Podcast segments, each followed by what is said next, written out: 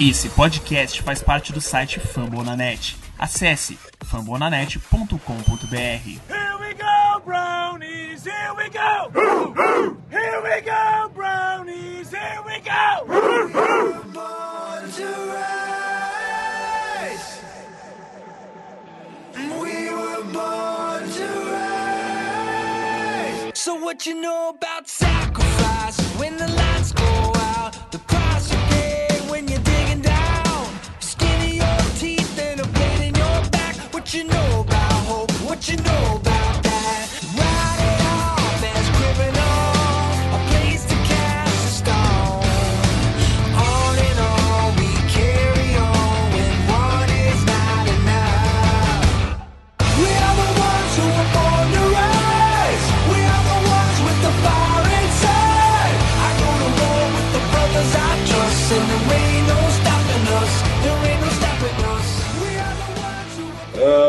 dia, boa tarde, boa noite para você que acompanha a gente aqui do Downtown Brasil.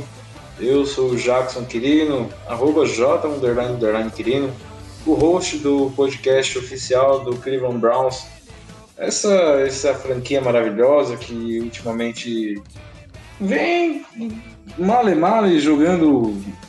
É, jogando aquém do esperado, lógico, mas que tem muita expectativa para o que pode acontecer no restante da temporada. É, estou acompanhado aqui do Robert Vinícius, arroba Robert Vinícius F. Robert, dê a sua saudação inicial aí pro pessoal. Fala Jackson, boa noite. Mais, mais um episódio aí, né, que vamos participar do Dog Podcast. Boa noite também pro Neto.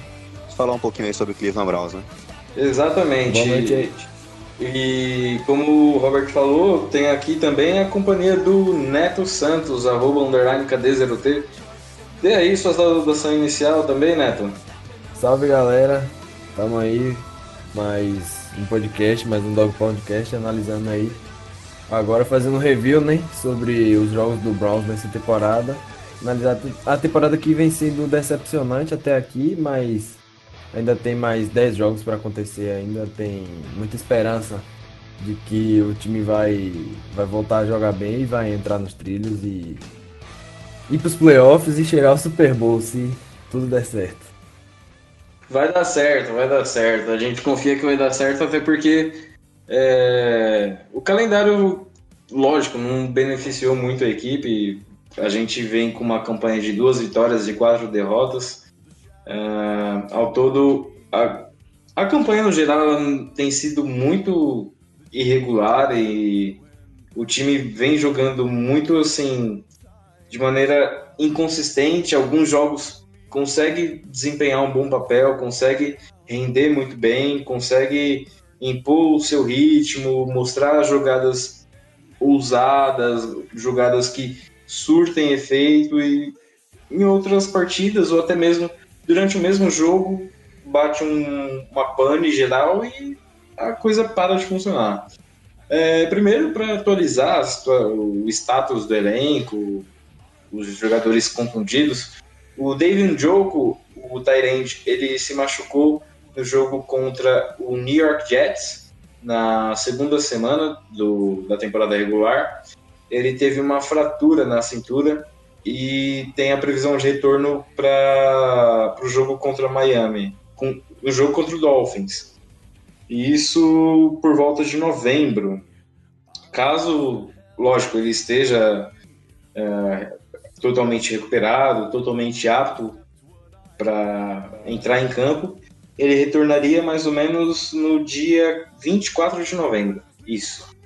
E dos outros jogadores que, que estão no injury report, uh, o Demarius Randall ele não sabe se vai jogar contra o Patriots por conta de uma lesão na perna.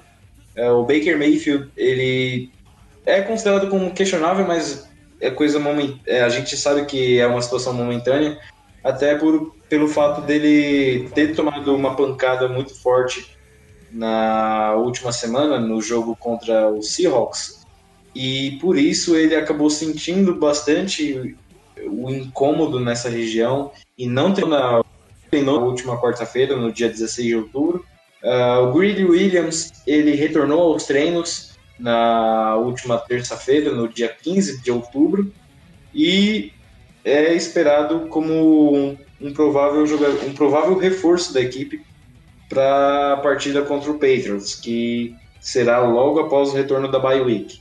Assim como Denzel Ward, que também acabou se lesionando, ele machucou a panturrilha e voltou aos treinos com 100% de aproveitamento, 100% da sua capacidade e pode também participar da partida normalmente. O Kendall Lamb, o left tackle, ele ainda tem o status indefinido, era esperado para entrar em campo contra o Seahawks, mas acabou sendo deixado de lado, até por não ter tanto ritmo de jogo e também não está 100%, é, 100 recuperado.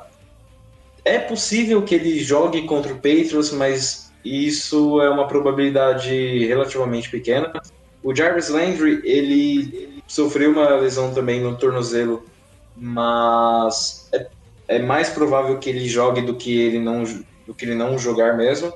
E o Daniel Equale foi diagnosticado com uma concussão e por isso não se sabe se ele terá o retorno apressado ou, ou se ele estará mesmo apto a entrar em campo.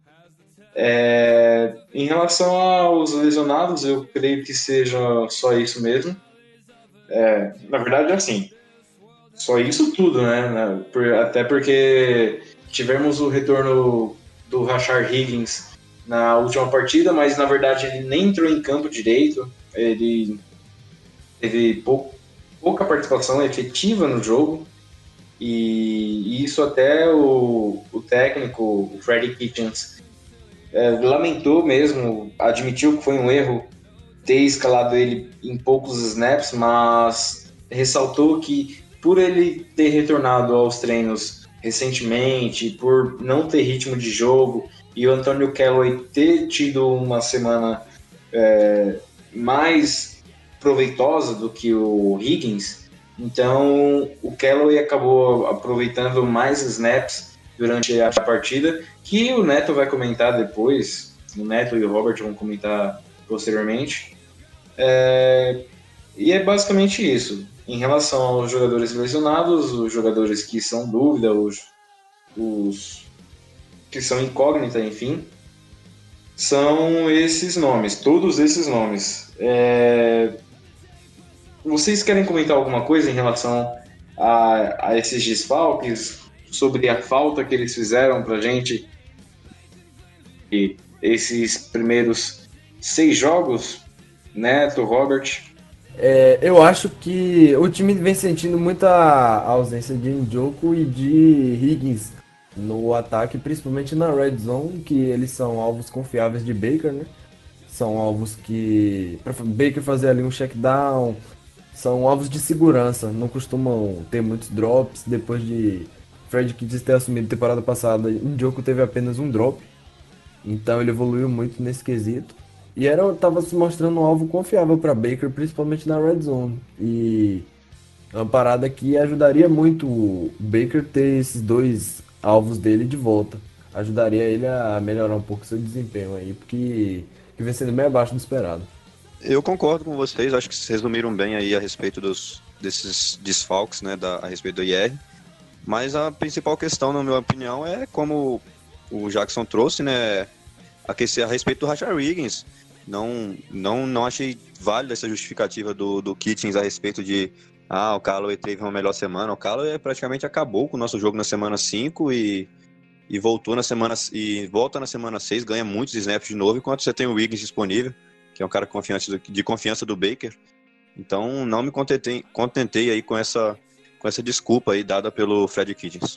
É, foi realmente assim uma questão mais técnica e até prática, pelo fato de que o, o, o teve realmente um retorno antecipado em relação ao Higgins e por isso ele teve mais chances de desempenhar um bom bom papel na, na partida seguinte, porém não foi o que aconteceu. Na verdade, o time no geral não, não vem tendo um ritmo consistente, como eu ressaltei anteriormente.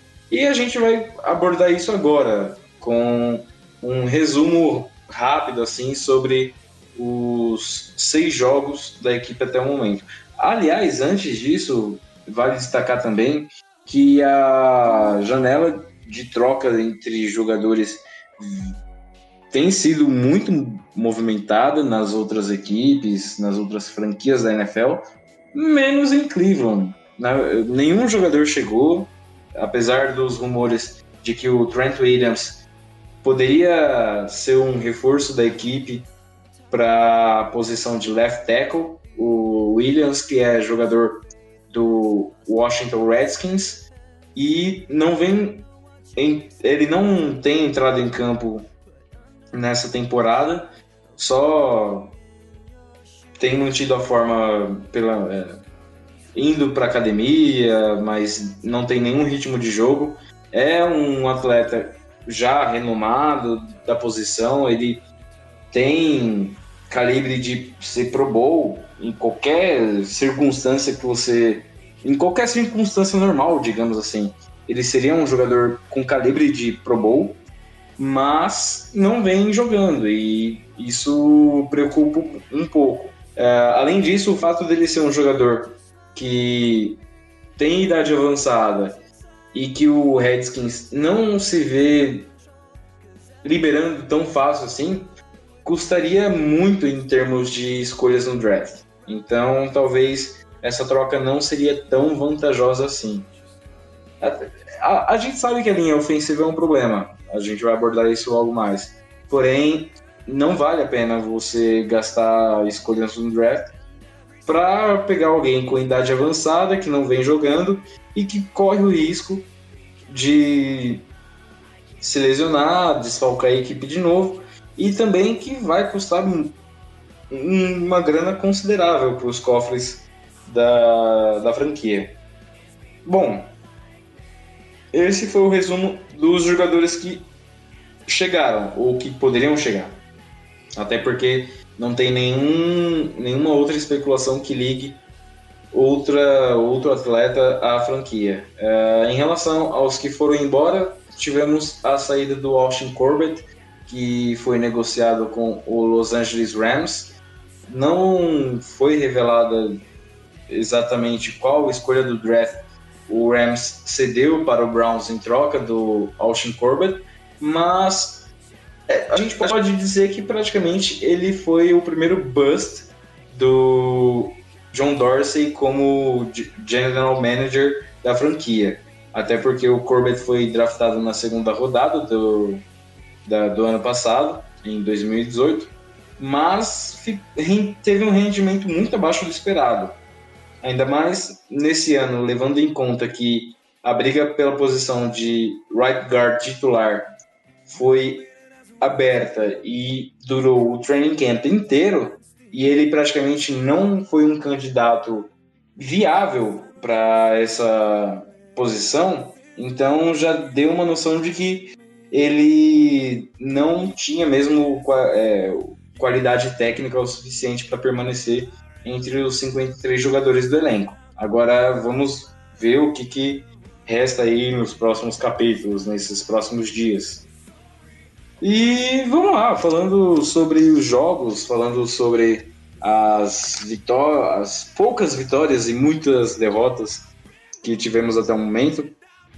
É, no primeiro jogo, estreamos contra o Tennessee Titans em casa, no First Energy Stadium.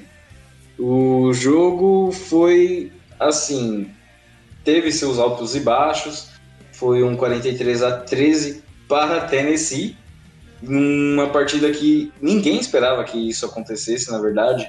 Tanto é que a transmissão oficial da, dos Estados Unidos teve o Tony Romo como comentarista, e a gente sabe que o Tony Romo normalmente pega jogos de prime time ou partidas que tenham muito apelo midiático e essa partida praticamente era a partida que todos queriam assistir. Até porque era a estreia do Odell Beckham, era a estreia do Freddie Kitchens, era a estreia oficial do Baker Mayfield no começo de uma temporada, porque o Mayfield começou com a temporada andando, como todos já sabem, em 2018, então essa seria a primeira partida do início de uma temporada do Mayfield. E foi muito assim irregular o desempenho dele, o desempenho da linha ofensiva, o desempenho do ataque como um todo e o desempenho da secundária. A gente sabe que as trincheiras, a, a linha defensiva, tem vem tendo boas atuações, vem sendo bem consistente, porém isso não se reflete com o restante do elenco. Uh, o Mayfield teve 25 passes completos de 38 tentados, 285 jardas, um touchdown e três interceptações. Sendo que em boa parte do, do jogo a gente viu ele muito apressado, sem ter tanta calma assim no pocket, até porque o pocket ele quase não existia, então a gente viu muito o que acontece? Ele se deslocando para a direita, tentando lançar a bola em desespero para algum jogador pegar, mas isso não dava certo. E o Nick Chubb teve uma atuação positiva com 75 jardas em 17 carregadas, enquanto o Odell Beckham Jr. foi o líder em recepções com 71 jardas em 7 bolas que ele conseguiu receber. A equipe demonstrou muitas falhas e, pouca, e pouco avanço em relação ao que foi apresentado em 2018.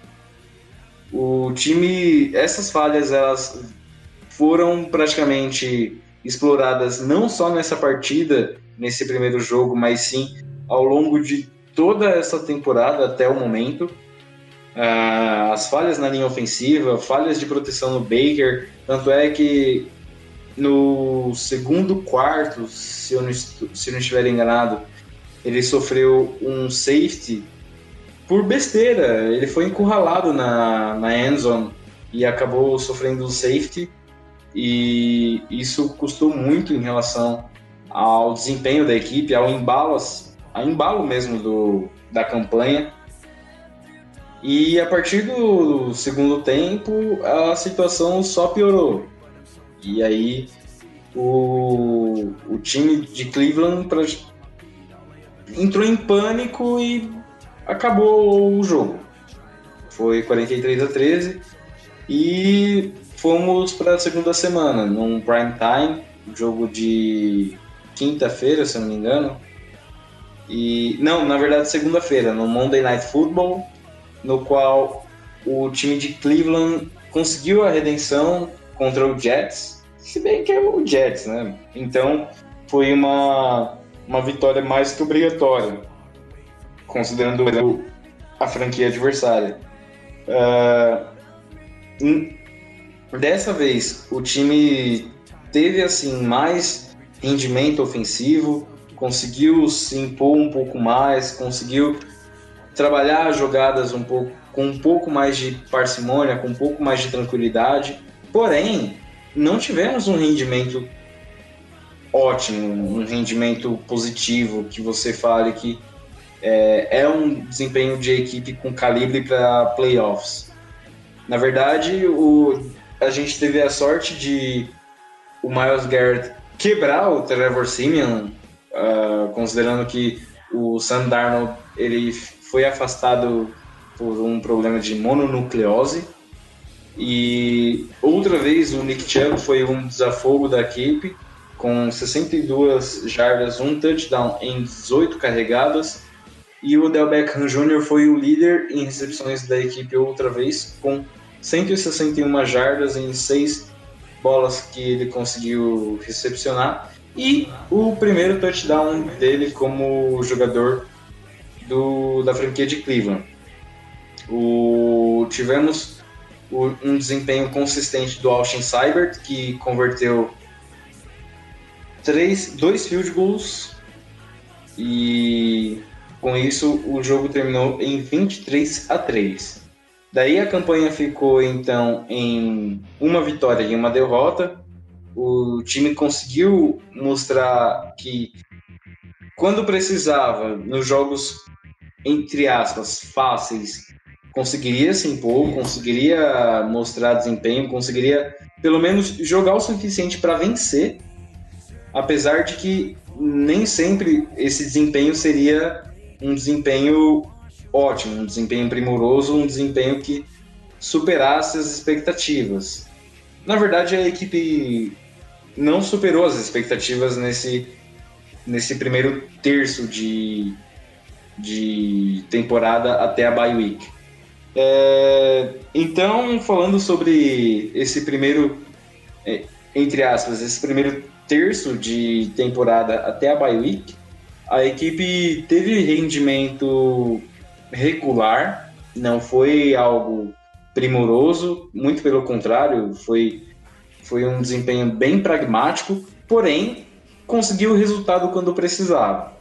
Apesar de que contra o Jets, que tem uma campanha ruim, não, não é uma equipe que uh, tem até o momento e um Titans que hoje tem a mesma campanha que o Browns é, foi é uma amostra na verdade do que essa equipe tem que é a inconsistência por ser jovem por ter jogadores no no departamento médico e vários outros problemas. É, então agora eu passo a palavra para o meu colega Neto Santos, que é, fará então a análise da derrota contra o Los Angeles Rams e a vitória depois contra o Baltimore Ravens.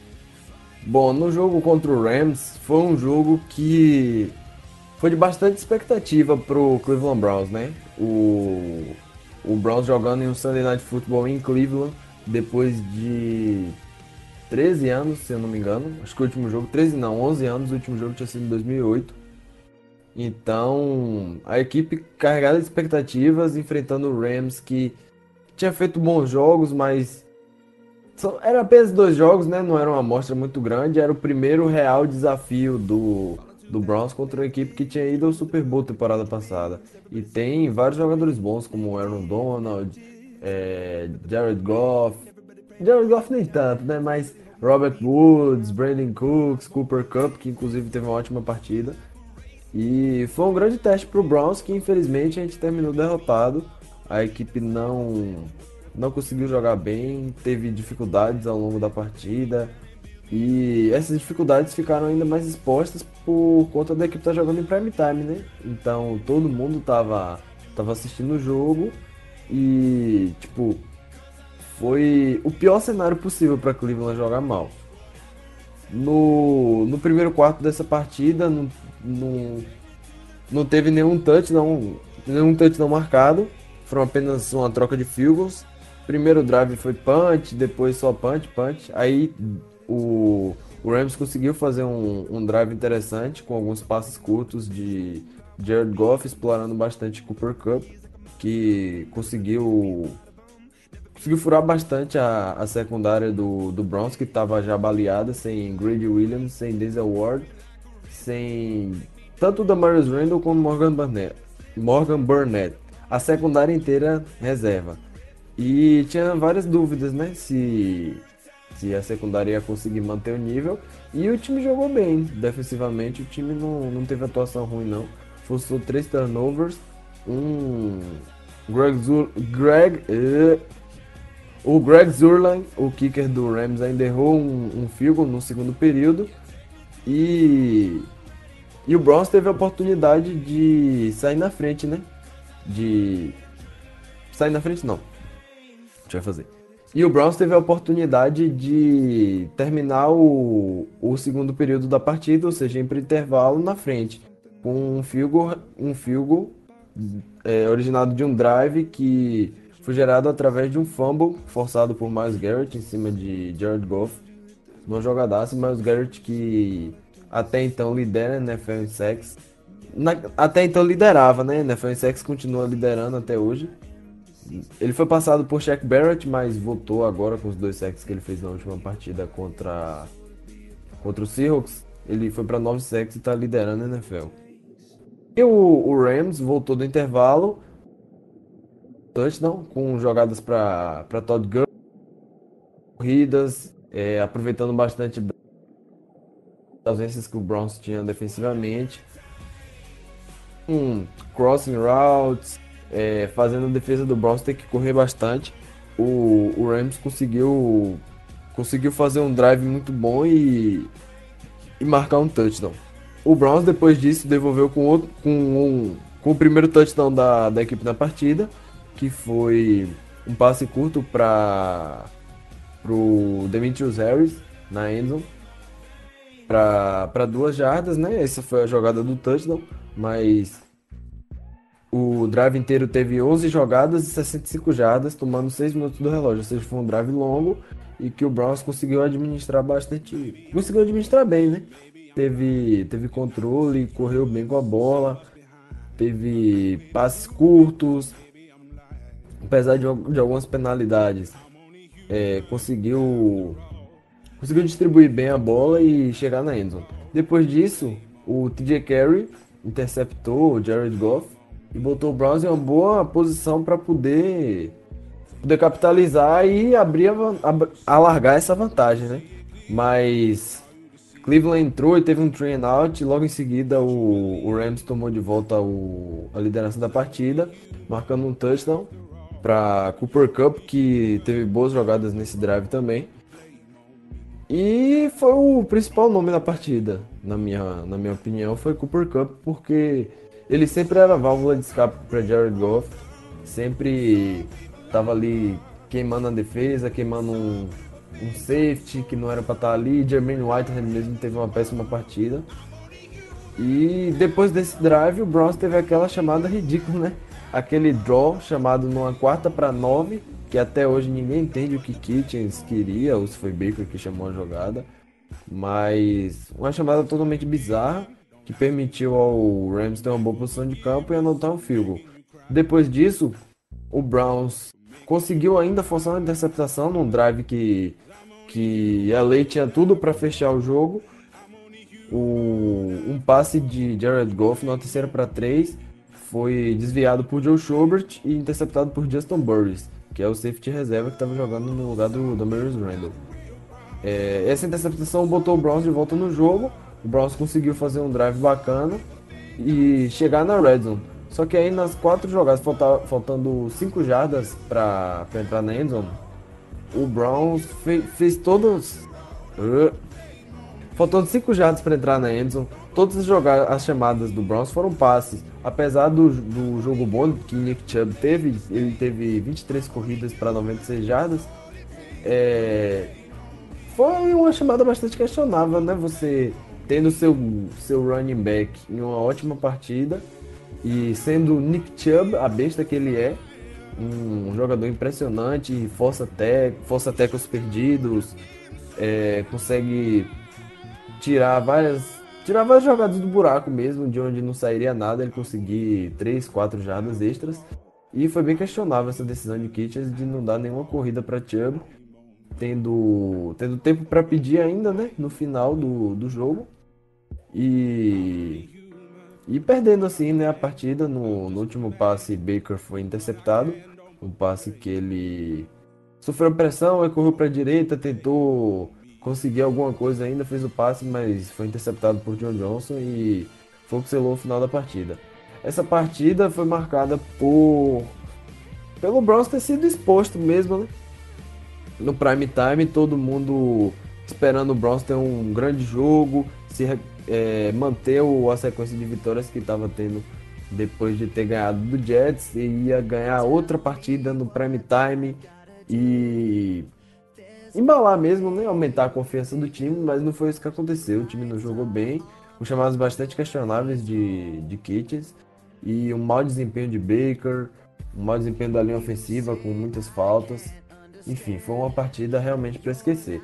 Depois disso, teve a partida que voltou a dar esperança para os torcedores de Cleveland, que foi contra o Ravens no M&T Bank Stadium, que é lá em Baltimore. Ou seja, uma, um confronto direto né, contra um rival de divisão, que se o Browns ganhasse, ia liderar o, a AFC North até o momento, né?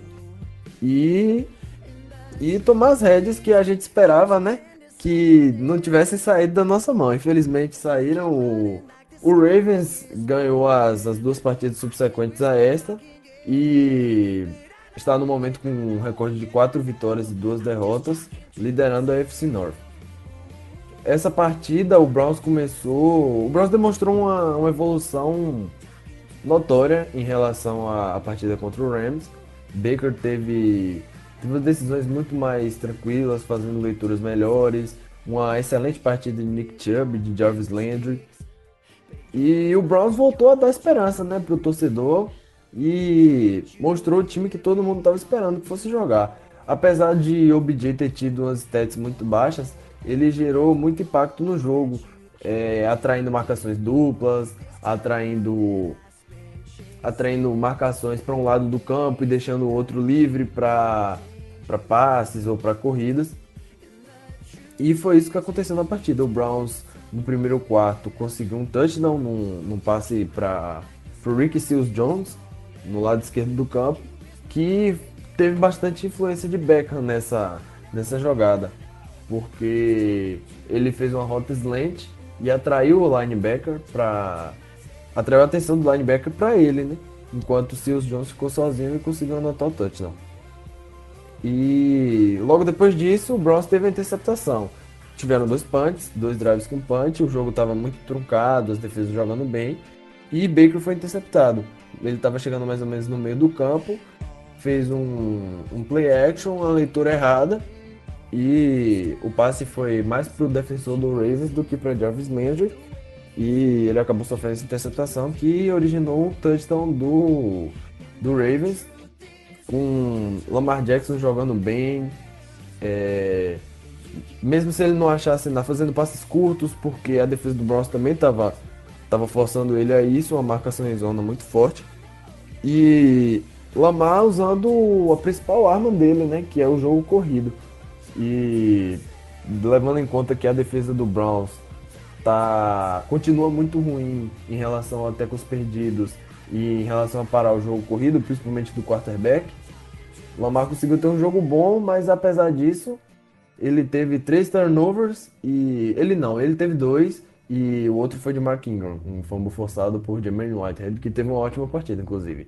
Forçou a interceptação e, e teve, teve uma participação fundamental na terceira, no terceiro turnover do jogo, na segunda interceptação ele fez um, uma pressão em Lamar Jackson. A bola. O passe de Lamar foi muito ruim. Ficou pendurado no ar e o Dever Lawrence interceptou. Aí no segundo quarto, o Browns conseguiu manter o, o ritmo e fazendo várias jogadas boas, passes para Landry, uma, um, uma jogada de 65 jardas que Landry ele só parou porque ele estava tropeçando, aí foi tropeçando, ganhando jardas, tropeçando e chegou até o. Quase a red zone, né? Chegou até o... a linha de 22 jardas do campo de Baltimore. E depois disso, o Browns não conseguiu entrar na endzone, anotou um field goal. E no terceiro quarto que, que as coisas deslancharam de vez para a equipe de Cleveland. É, teve um, um touchdown de Nick Chubb, uma excelente jogada, fazendo vários vários defensores do Ravens perderam os tackles.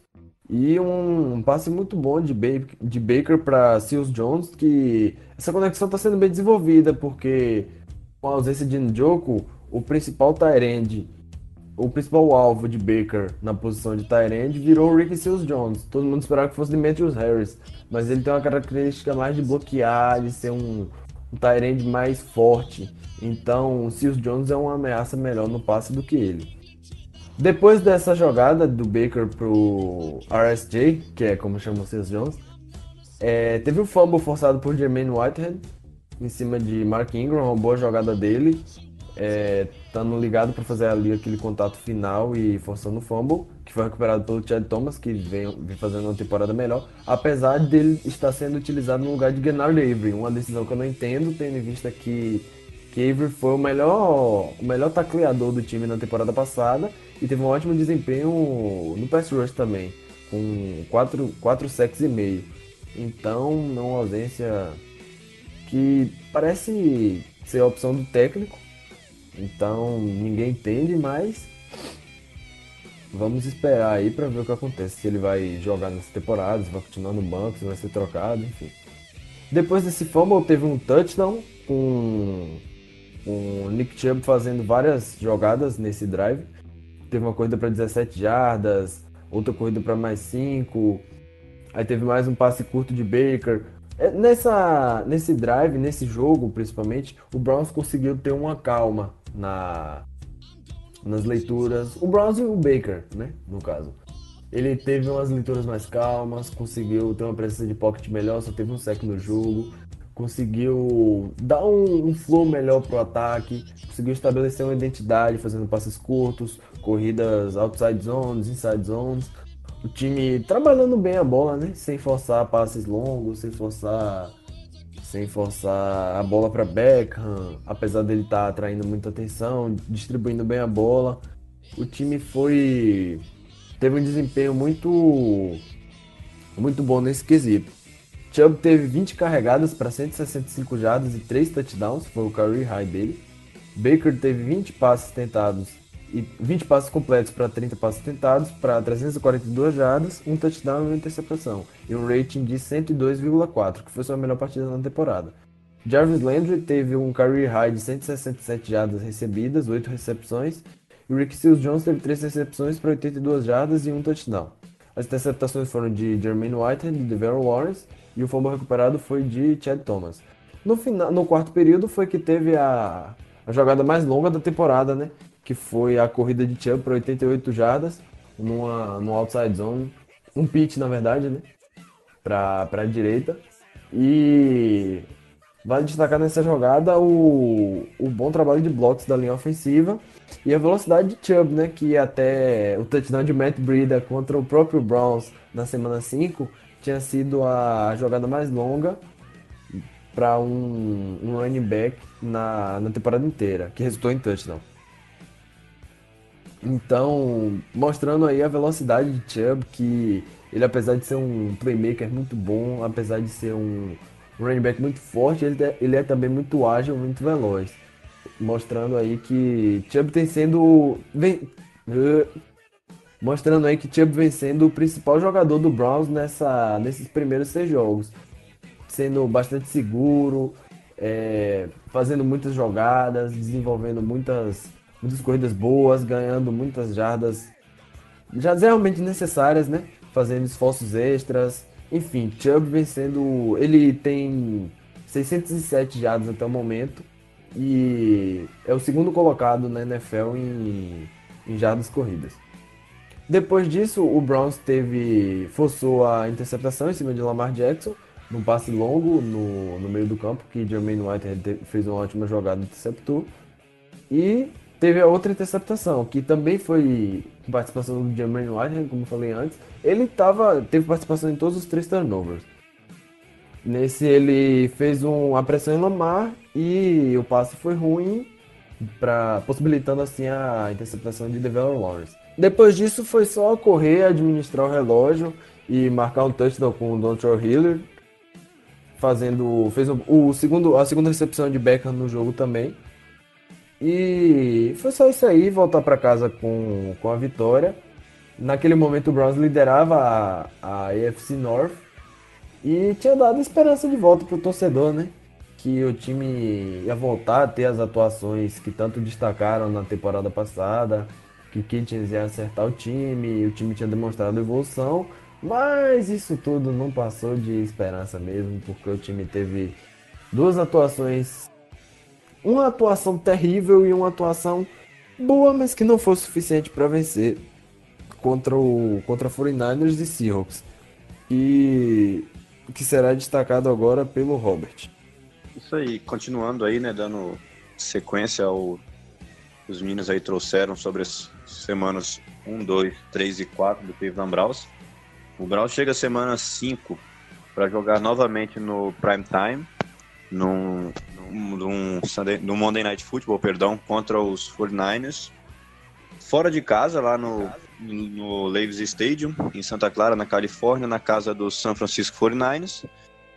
E o Cleveland Brown chega naquela ocasião com o 2-2 de campanha, né, duas vitórias, duas derrotas, chega como líder da divisão, porque no confronto direto né, contra os Ravens, o Browns havia vencido, os Ravens também na ocasião estavam 2-2, e foi um jogo bem apático realmente do Cleveland Browns, um jogo bem abaixo, onde nada, exclusivamente nada deu certo.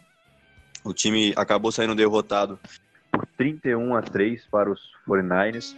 Isso porque os 49ers claramente tiraram o pé ali no segundo, já no, no quarto período, que é, começaram só a administrar o relógio, não forçaram mais nada, então o, o Browns ainda levou até, digamos assim, até sorte dos 49ers não apertarem um pouquinho mais.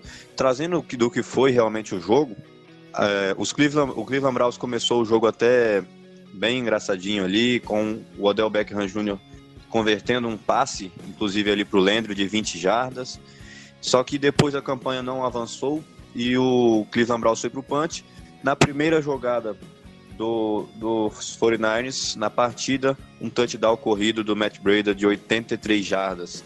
Ou seja, só ali já foi um baque inicial para Cleveland. E logo que Cleveland retorna, a gente, naquela expectativa, o Baker Mayfield é interceptado, na intenção de encontrar o Landry no meio do campo, uma interceptação ali, interceptada pelo Richard Sherman, dos grandes, dos grandes cornerbacks da liga, né? E ainda no primeiro quarto, o São Francisco 49ers converte ali mais um touchdown, anotam ali mais sete, com o extra point, mais sete pontos e levam o jogo 14 a 0 ao fim do primeiro período. Uma campanha, inclusive, longa dos, dos 49ers, de mais de 70 jardas, que acabou resultando num touchdown. O, o jogo no segundo tempo, no segundo período de, da partida, perdão, o Cleveland Browns acabou anotando apenas um field goal é, e depois ainda tomou mais um touchdown dessa vez do Tevin Coleman, touchdown corrido para 19 jardas. Ou seja, o Brown já vai para o vestiário ao fim do segundo quarto, perdendo por 21 a 3, ou seja, a galera já bem, já bem, bem abaixo ali, digamos assim. Volta para o terceiro período, novamente mais um touchdown do San Francisco 49ers, e no quarto período os 49ers ainda anotaram mais um extra point ali, fechando em 31 a 3. O Baker Mayfield nessa partida teve uma partida muito abaixo, após depois da interceptação cedida é, pelo Richard, é, concedida ao Richard Sherman, ele foi interceptado mais uma vez é, no jogo, fechando o jogo ali com, com nenhum touchdown e duas interceptações. Isso e ainda um fumble cedido, né? Vale lembrar que nesse jogo o Nick Boza, que é o, o defensive end dos 49ers, que tinha ali uma rixazinha com o Baker Mayfield, por causa de questões relacionadas ao college, né? O, o Baker ainda jogando em Oklahoma contra o Ohio State, que era a equipe do, do Nick Bosa. Baker venceu o jogo em Ohio e acabou ali ficando a uma bandeira do, de Oklahoma no centro do gramado ali de Ohio State. E o Nick Bosa guardou isso para si e realmente veio para destruir nesse jogo contra o Cleveland Browns. Jogou muito bem, acabou ali com dois sacks, um fumble forçado em cima do Baker Mayfield, que não só por culpa dele, né, acho que um dos problemas que nós sempre tratamos no Cleveland Browns é a OL, mas Baker Mayfield acabou o jogo ali com oito passes completados, apenas de 22 tentados, apenas 100 jardas, zero touchdowns, duas interceptações, para um rating péssimo de 13,4, ou seja, a pior partida de Baker Mayfield desde que ele se tornou um QB da, da NFL. Com certeza, sem dúvidas nenhuma, a pior partida em questão de rating, em questão de, de leituras. E, obviamente, já citamos não só culpa do próprio Baker Mayfield, também da OL, também das chamadas, mas 8 de 22, nenhum touchdown de duas interceptações. Nós já percebemos que, que existe algo de bem errado nisso aí. E um ponto que novamente veio à tona a respeito das chamadas né, de jogo, do ataque do Cleveland Browns, do Fred Kitchens, que acabaram não encaixando novamente nessa partida e que infelizmente vinha, vinham acumulando em quartas descidas, em faltas de first downs, volta no punting, que inclusive ressaltando, é, talvez o, o nosso melhor atleta até agora nosso melhor jogador até agora na semana 6 da NFL, é o, o James Gillan, nosso punter, que toda hora tá colocando é, punters na linha de 20 jardas. É um dos melhores punters da NFL aí até o momento, sem sombra de dúvidas. Mas muito isso acaba refletindo por causa da ineficiência do nosso ataque. Foi o que aconteceu ali com o com o Cleveland Browns nesse jogo contra os 49ers. A outra interceptação do Baker Mayfield desse jogo foi na intenção de conectar ao, ao Callaway e acabou ali interceptado na red zone, ali na linha de 6 jardas. Um passe, um passe não foi dos perfeitos para o Antônio Callaway, mas super, é, mas que o Callaway tinha toda a possibilidade de fazer a recepção, acabou dropando, jogando a bola na mão do, do, do defensor do 49ers, e ali o, a coisa começou a realmente desandar, podemos assim dizer. O jogo ali estava 13, é, estava 3 a 14. O Cleveland Browns consequentemente entraria na endzone para deixar o jogo 14 a 10. E por causa dessa interceptação aí sem culpa do Baker e sim do, do Antônio Callaway, nós acabamos perdendo ali o, o, rumo do jogo, podemos assim dizer. Então, contra os 49ers foram isso, foi, foi isso, perdão, o jogo no prime time, torcida dos, dos Browns empolgadas após a evolução do jogo contra os Ravens, como citou aí o, o Neto. Só que o Browns acabou passando ali um vexame, digamos assim, 31 a 3 para os 49ers, que não fizeram força no terceiro, no quarto período, que se fizessem, ainda o jogo poderia ser ainda pior para o Cleveland Browns. Dando sequência, o Cleveland Browns iria no, no domingo seguinte, na semana 6 da NFL, enfrentar o, a equipe do Seattle Seahawks, e ali, não sei se os, vocês vão concordar comigo, até o momento na temporada o torcedor vinha naquele, naquele sentido de perdemos um jogo, ganhamos o outro, perdemos para o Rams, nos recuperamos no jogo contra os, os Ravens, perdemos para os 49ers, vamos se recuperar contra os Seahawks. E não foi o que acabou acontecendo. É verdade que o, o Browns fez uma partida bem acima da, das outras até então, das derrotas principalmente contra, contra Los Angeles Rams e contra Tennessee Titans e da partida contra os 49ers.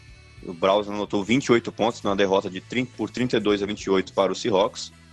Mas alguns pontos, alguns erros bobos vieram à tona e acabaram por determinar, digamos assim, essa derrota do Cleveland Browns. É, o jogo começa ali bem pegado. E logo no, no, na primeira posse de bola, o Cleveland Browns já anota um touchdown. É, é, após um, um, retorno ali do kickoff muito bem retornado pelo Dontrell Hillard, de 74 jardas. Bola na mão do Chubb e o Chubb entrou na endzone 7 a 0, 6 a 0 Cleveland, o Austin Sabert converteu o extra point. A bola vem para Seattle e também na primeira, na primeira posse de bola de Seattle no jogo, o Russell Wilson corre para um touchdown de 16 jardas e ali isso tudo com apenas 7 minutos do primeiro quarto de jogo. Então a gente já via que seria um jogo diferente, que seria um jogo bom, um jogo legal para o fã da NFL e para o fã do Cleveland Browns especialmente. A gente via é, um algo a mais no time que nós não tínhamos visto contra, contra os 49ers. E se tratando de um jogo contra o Seattle Seahawks, que é uma das, das equipes mais fortes da NFL em 2019. Em seguida, na sua segunda posse de bola no jogo, o Cleveland Browns anota mais um touchdown, dessa vez o Baker Mayfield, que é um, um, um destaque, correndo para 10 jardas e anotando touchdown.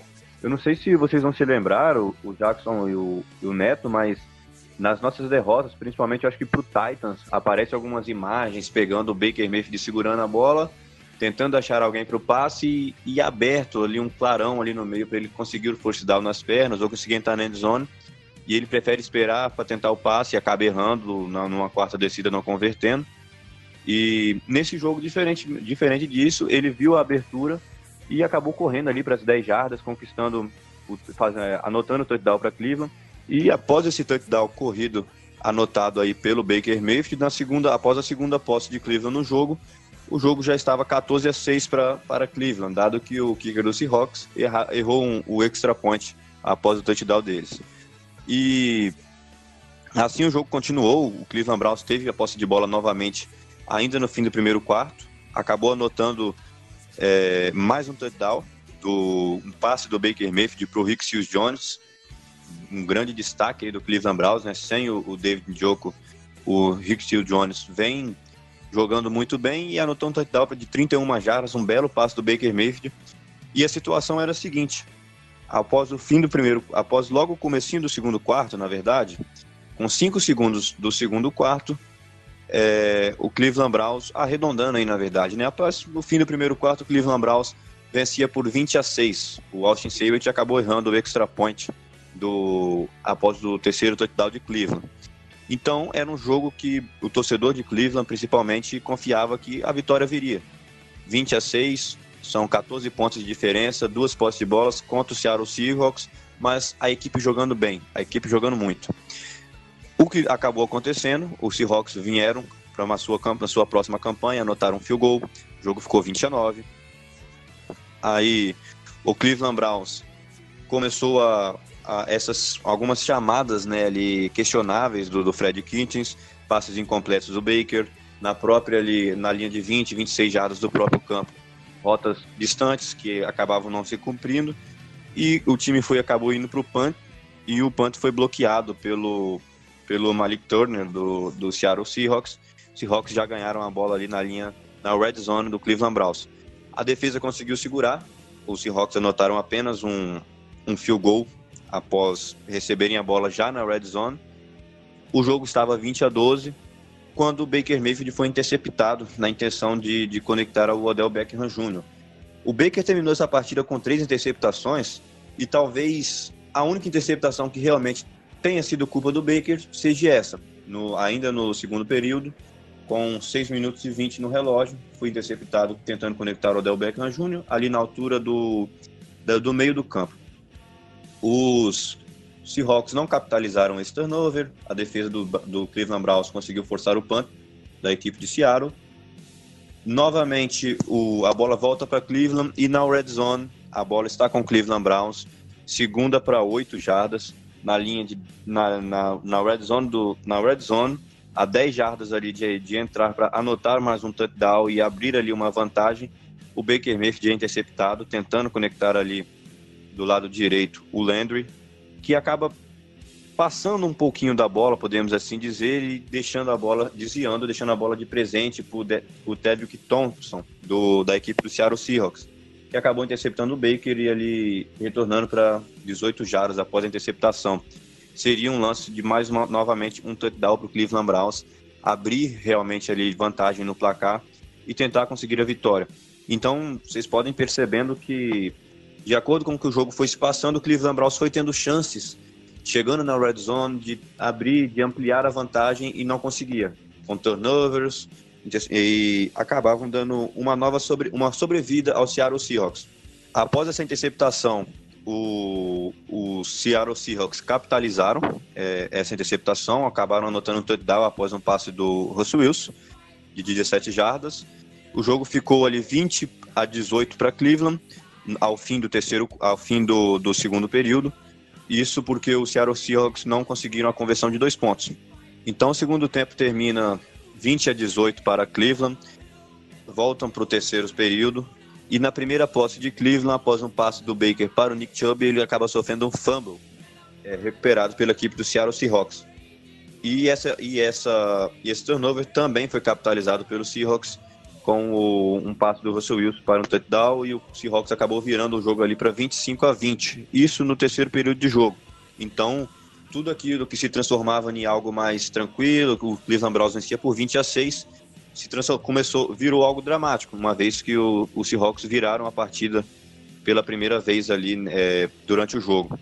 Continuando, o Cleveland Browns acabou anotando um touchdown terrestre após o, um punt do Seattle Seahawks. O Nick Chubb, duas bolas na mão do Nick Chubb. Cleveland Browns anota o touchdown e vira o jogo para 28 a 25. Isso já no quarto período. Então, no quarto período, o Cleveland Browns vencia o Seattle Seahawks por três pontos. Seattle Seahawks, como já citei, um dos, dos fortíssimos times da liga em 2019. Só que logo na Só campanha que... seguinte do Seattle Seahawks, na próxima posse do Seahawks, eles também acabaram anotando touchdown corrido ali com o, o Chris Kerson e deixaram o jogo 32 a 28, isso com 3 minutos e 30 no quarto período. Ou seja, Cleveland Browns praticamente trabalhando o relógio, tendo a sua posse para conseguir é, um touchdown para virar o jogo e, consequentemente, a vitória. Na posse de Cleveland Brown, do Cleveland, isso a 3 minutos e 30 do fim da partida, o Baker Mayfield é interceptado a 2 minutos e 46 segundos do fim. Numa segunda jogada para 15 jardas, ele tenta, ele lança na direção do Dontre Wheeler, que é o nosso wide receiver, o nosso running back 3, e ele, ele simplesmente sozinho acaba ali é, é, espalmando a bola e deixando a bola no colo do recebedor do, do defensor do Seattle Seahawks, que acabou interceptando o Baker Mayfield agora pela terceira vez no jogo. Então, daí para frente, faltando 2 minutos e 41 para o fim do jogo, o Seattle Seahawks só administraram o relógio e acabaram por ficar com a vitória.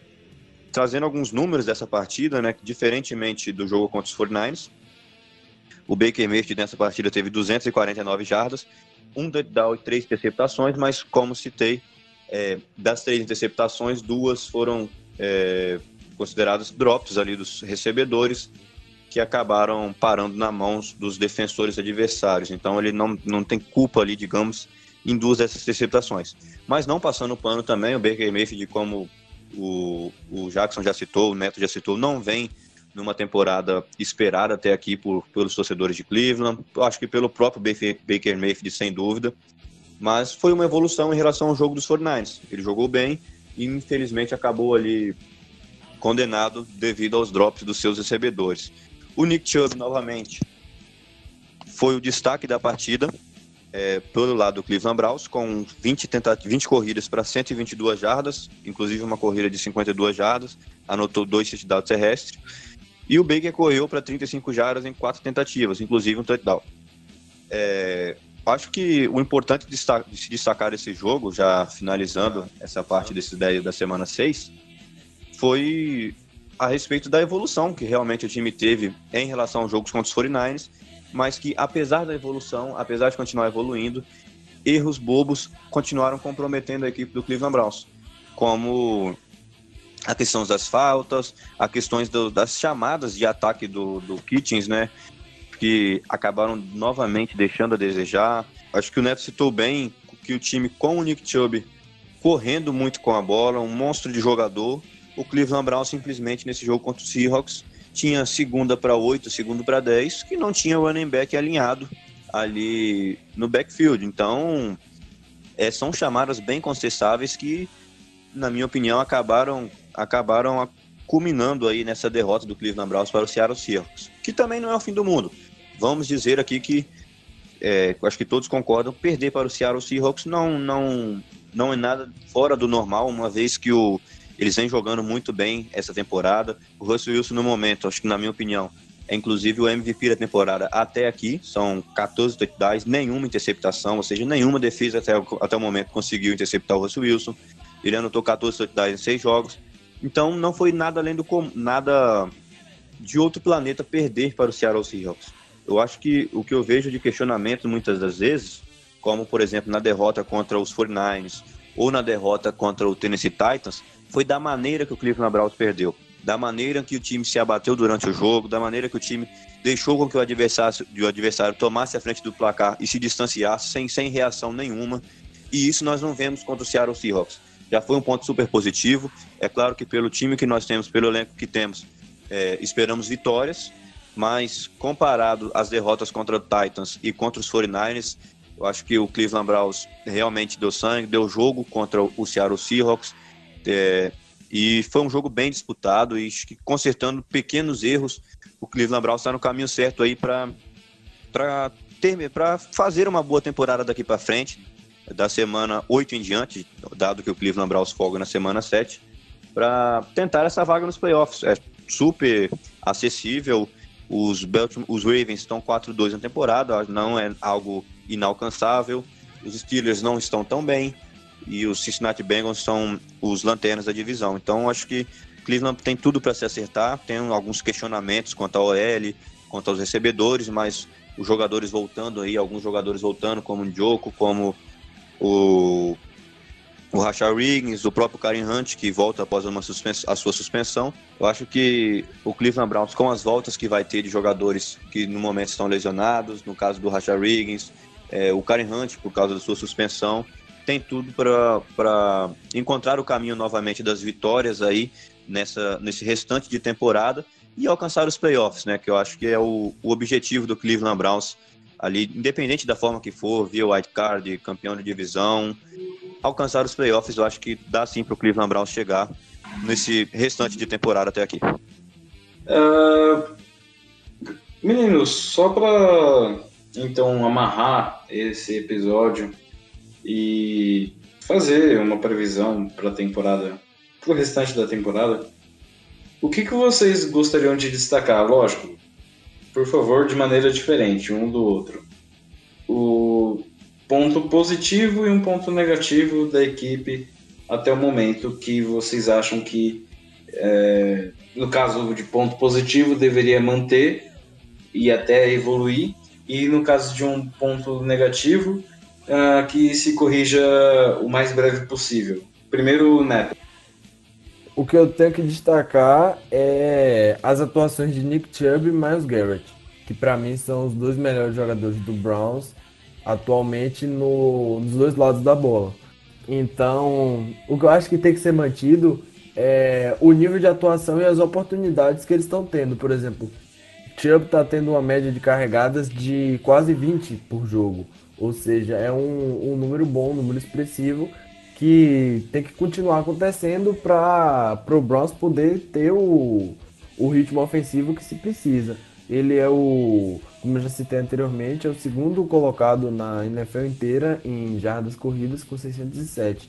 Então, então ele é um, a principal peça da, do ataque nesse momento, na minha opinião. É o jogador que vem vem mais se destacando nesse ataque aí, quando a gente esperava que fosse o próprio Baker, né? Baker, o Odell, mas Nick Chubb, que até aqui está sendo o MVP da temporada do, do Browns por enquanto.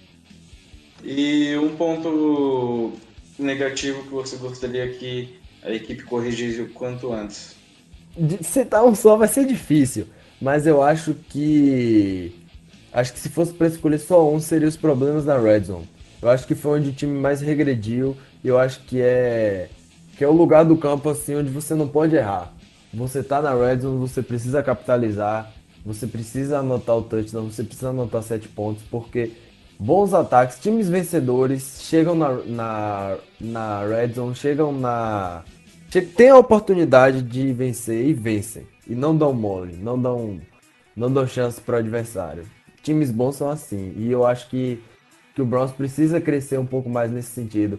Mas levando em consideração também que é a primeira experiência de Kitchens como head coach, que Baker ainda é muito jovem, ainda está no seu segundo ano, ainda está tá pela primeira vez sentindo uma pressão de verdade de ter que carregar uma franquia nas costas, eu acho que essa oscilação ela iria acontecer. Claro que a gente não esperava, a gente esperava que fosse tudo dar certo de primeira, mas essa oscilação não é não é coisa de outro mundo e ainda tem muita coisa para acontecer na temporada. O Browns ainda vai fazer 10 jogos e nossa tabela é a segunda mais fácil da liga. Então não tem nada perdido. Ainda tem tem essa bye week aí, vão ter o time vai ter mais uma semana de folga para poder se preparar e enfrentar o Patriots lá em Foxborough. Mas eu tô, eu tô bem confiante que, que as coisas vão mudar para o Browns, porque com esse tempo aí de, de folga, eu acho que Kitchens vai conseguir ajustar as peças, vai conseguir fazer o time da liga, né? O time encaixar e as, as jogadas saírem com mais naturalidade, Baker ter um crescimento e melhorar o rendimento da mesma forma que ele melhorou na, na temporada passada, diminuindo o número de turnovers, melhorando, melhorando a porcentagem de passes completos, melhorando suas leituras mesmo, né? No pocket, talvez role alguma troca aí, não sei. Eu não trocaria pelo Trent Williams. Eu pessoalmente não trocaria porque eu acho que é um jogador muito velho, com um contrato muito alto. E levando em consideração que a classe de offensive lines. Eh, levando em consideração que a classe de offensive linemen do próximo ano é muito boa, eu não, não teria esse risco de pagar caro por um jogador que pode dar um retorno imediato, mas que não vai ser o futuro do Browns na posição. Então, teve, a gente teve a movimentação né, do Austin Corbett indo para LA.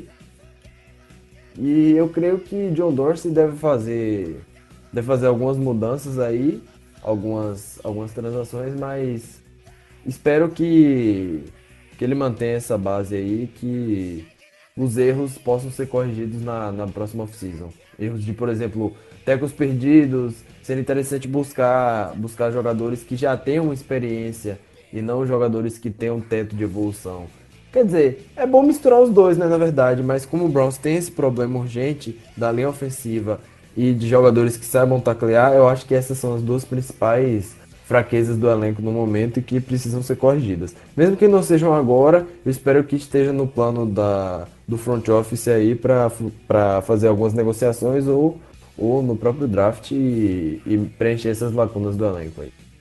Uh, Robert, um ponto positivo e um ponto negativo que você gostaria de destacar de maneira sucinta. O ponto positivo que eu gostaria de trazer é, não é novidade para ninguém, é o caso do nosso punter, o, o Game Gillan, que é, mesmo se isso representando algo ruim do nosso ataque, de não converter muitos touchdowns, mas vem colocando punts ali na linha de 20 jardas, já teve punt para mais de 70 jardas nessa temporada.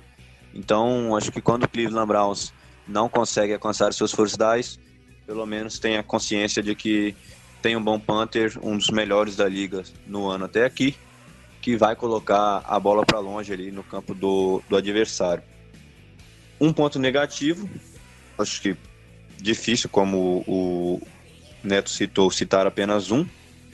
No meu caso, eu pensei a respeito do Baker Mayfield, do junto, obviamente, junto sempre com a parcela de culpa do Fred Kittens, das chamadas, mas eu vou ficar com a questão da OL mesmo. É, não tem como a gente falar de Cleveland Browns sem falar da OL, porque as chamadas do, do Kittens, os passes que o Baker vai fazer, as suas leituras, as corridas do Chubb, isso tudo dependem da atuação da OL. E na OL eu destaco principalmente os tackles como ponto negativo.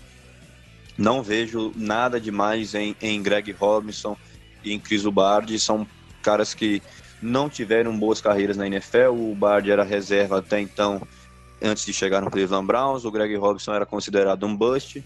Chegam e viram os tackles titulares do Browns e estão entregando bastante aí, ou seja, não estão conseguindo na verdade, não estão conseguindo entregar né, tudo que o Cleveland Browns precisa aí para proteger o Baker Mayfield, para abrir espaço para o Nick Chubb e, e, etc. Então, eu acho que a OL é esse ponto negativo e eu corrigiria de qualquer maneira, o mais rápido possível, que seja o Trent Williams, não daria uma, um, uma, um jogador do, do nível do Denzel Ward, por exemplo, não vale mais, na minha opinião, o Trent Williams uma pick 4, mas envolveria sim picks de draft, um ou outro jogador que não vem sendo bem utilizado no time para reforçar com um OL, um teclo, um teclo elite, né? Então, não sei se esperaria até o próximo draft, apesar de concordar que a classe vem boa no próximo draft, com Trey Adams, entre outros. Mas não sei, acho que não esperaria até o próximo draft, tentaria consertar a OL enquanto desse o mais rápido possível aí. Bom, da minha parte eu gostaria de destacar como ponto positivo a atuação da linha defensiva. O Miles Garrett vem com uma temporada muito boa, ele engrenou uma sequência de atuações sensacionais, não à toa é o líder em sacks da NFL na temporada, ou um dos líderes da NFL em, nesse quesito na temporada. E ao lado dele, na verdade, no lado oposto dele, o Olivier Vernon também faz muita pressão nos quarterbacks adversários, na linha ofensiva adversária.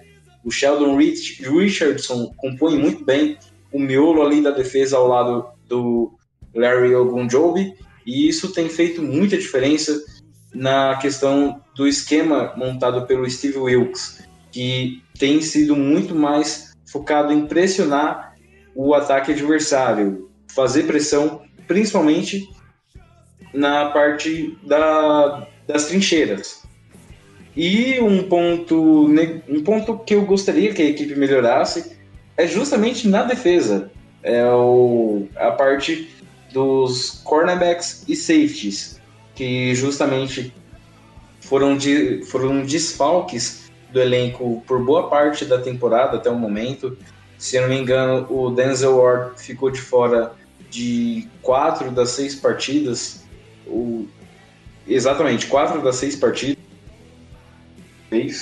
Assim como o Greeley Williams e o Morgan Burnett. Eles não tiveram tanto impacto assim até o momento na temporada atual. E por isso a equipe sentiu muita falta quando, quando houve essa necessidade. Principalmente na, no jogo contra o 49ers. O time teve muito jogo teve muita exploração do jogo terrestre por parte do adversário, com Tevin Coleman, com Matt Breida, e não tinha ninguém para parar o ímpeto dos corredores adversários. O Christian Kirksey ele se lesionou e é um desfalque muito grande, ainda mais agora que seria o ano de afirmação dele, o ano que ele demonstraria o motivo pelo qual ele mereceria, seria merecedor de um novo contrato, porém acabou se lesionando, fez uma cirurgia e está afastado pelo resto da temporada. Então, o Mac Wilson, que foi draftado esse ano de Alabama, foi alçado ao time titular e é obrigado a adquirir experiência jogando esse essa parte de linebackers, safeties e cornerbacks evolua conforme a temporada a temporada for andando. E bom, eu creio que isso tenha sido um panorama geral da equipe um panorama completo. A gente abordou todos os seis jogos que o Cleveland Browns fez até o momento, falando sobre pontos positivos, negativos, é, aspectos a melhorar, logicamente. Sempre tem alguma coisa para melhorar, ainda mais quando a equipe tem um rendimento de duas vitórias e quatro derrotas. Vocês gostariam de fazer mais alguma observação ou só isso? Começando por você, Neto. É, eu acho que é isso mesmo, acho que é confiar aí no, no trabalho que está sendo feito, porque ainda tem 10 jogos para acontecer e ter paciência, né? Lógico que a gente espera sempre que o Browns vença todo jogo e que dê tudo certo pra gente, que o Odell tenha mais de 100 jardas, Chubb, Baker, todos joguem bem, mas é normal essa inconsistência. É, é difícil exigir paciência de torcedor, né? Mas, mas vamos precisar até um pouquinho e esperar que, que as coisas deem certo lá, lá no noroeste de Ohio. É, exatamente. Nordeste, hum. quer dizer. é, aí depende da, do, do, seu posicionamento geográfico, se você estiver muito perto ali, aí, enfim. aí, é, aí fica, fica a critério de quem estiver lá na, na região, do lado, enfim. É, só destacando aqui uma, uma pequena nota em relação a um caso policial envolvendo o jogador do Cleveland Browns. O Miles Garrett foi agredido na, nessa última quarta-feira, dia 17 de outubro, enquanto ele dá. Ele, na verdade, foi atender um suposto fã do, do Browns que pediu para tirar uma foto com ele. E no momento que ele abaixou o vidro do carro e foi atender esse fã, o torcedor socou o Miles e saiu correndo. A polícia acabou depois identificando quem era esse cara, conseguiu descobrir a identidade dele. Porém, o Miles Garrett não registrou queixa e também não ficou ferido nem nada do tipo. Foi só um susto mesmo. Apesar de que a situação da equipe ela não é muito inspiradora, a gente sabe disso, mas também não precisa chegar ao extremo como como nesse ponto. Isso até se assemelha a muitos casos que a gente vê de torcida organizada no, no Brasil. Mas, enfim, ainda bem que tá tudo bem com ele, ele não sofreu nenhum machucado, nem nada grave assim. E, e a situação melhore. Robert, algum destaque final? Não, acho que já eu acho que acabamos trazendo bem aí para o pessoal a respeito dos jogos até aqui do Cleveland.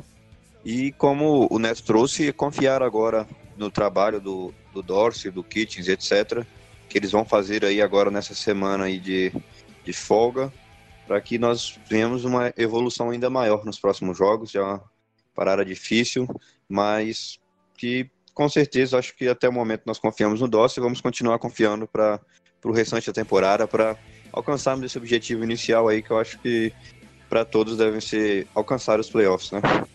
Exatamente. É, da minha parte também não tem nenhum outro destaque. Essas foram todas as informações possíveis que o Browns poderia nos dar, que a gente poderia transmitir para vocês, ouvintes do podcast, nessa edição. Lembrando que o, a equipe volta ao gramado no Gillette Stadium no dia 27 de outubro, ou seja, sem ser nesse domingo, o próximo, às 5h25 da tarde, no segundo horário de rodada da NFL na semana 8. Bom, eu sou o Jackson Quirino, estive aqui na companhia do Robert Vinícius e do Neto Santos. Esse é o Downtown Cast, o podcast oficial do Cleveland Browns no Brasil. Acompanhe a gente no Twitter, no Facebook, nas redes sociais em geral. Ouça esse podcast, divulgue o podcast com os amigos, com os familiares, escute a gente enquanto você anda de ônibus, anda de carro. Só cuidado para não mexer no celular, não mexe no celular enquanto dirige. E é isso, espero que vocês tenham curtido. Qualquer coisa, mandem mensagens pra gente, mande aquele feedback, aquela aquela dúvida, quiser tirar alguma dúvida, só falar conosco. E é isso. Um beijo, um abraço para cada um de vocês e até mais.